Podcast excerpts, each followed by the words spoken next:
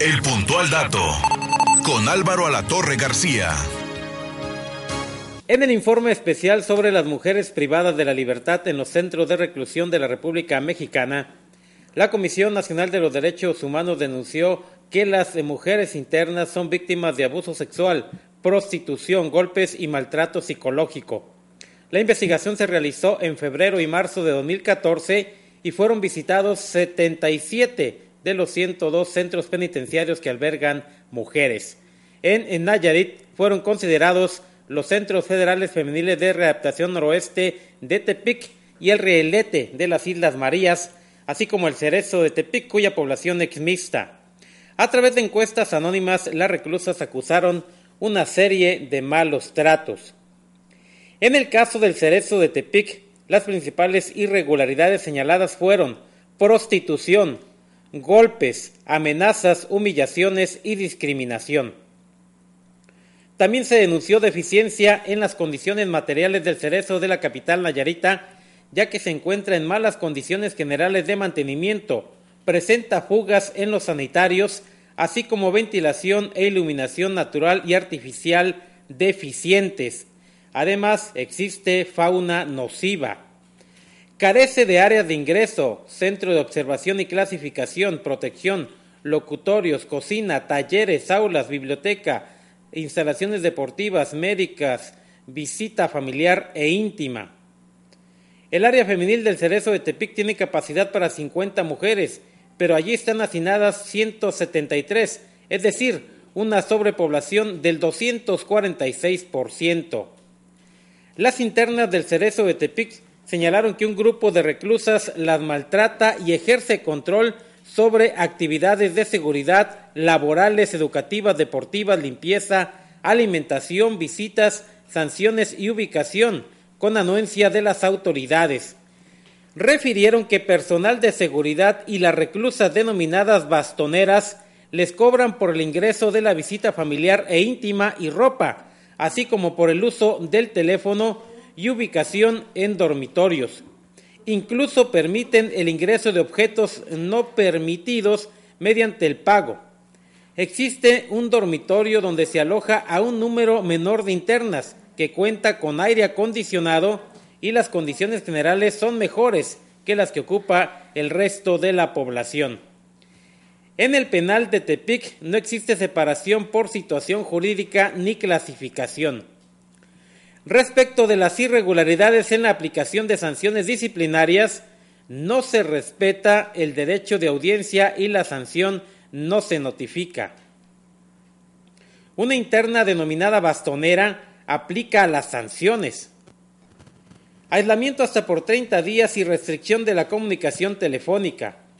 En esta penitenciaría se permite a los menores estar con sus madres reclusas hasta los cuatro años de edad. En el Cerezo de Tepic no se brinda apoyo para que los menores de edad que viven con sus madres accedan a los servicios de guardería y educación básica.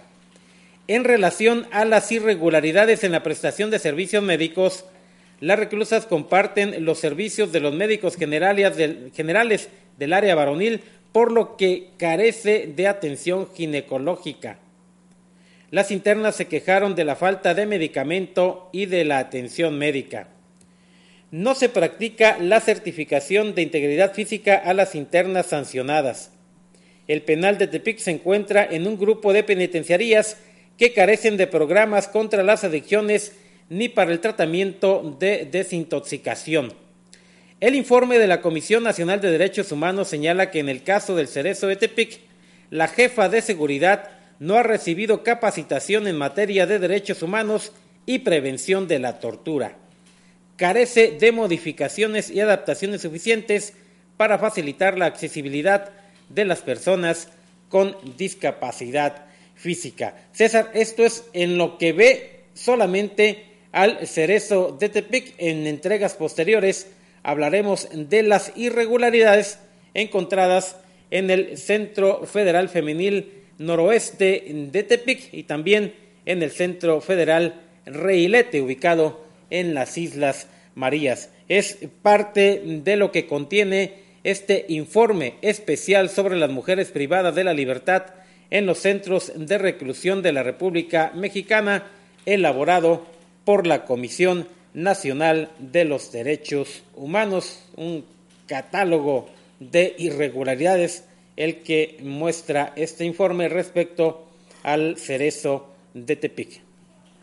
Y creo que es la instancia más señalada de, por parte de la Comisión Estatal de los Derechos Humanos por todas las irregularidades que hay en ese centro penitenciario, no solamente en el área varonil, sino también en la femenil, ¿no? Así es, y en lo general, pues recuerda que ya por octava vez consecutiva, la Comisión Nacional de Derechos Humanos en su diagnóstico de supervisión penitenciaria lo reprobó por octava vez consecutiva.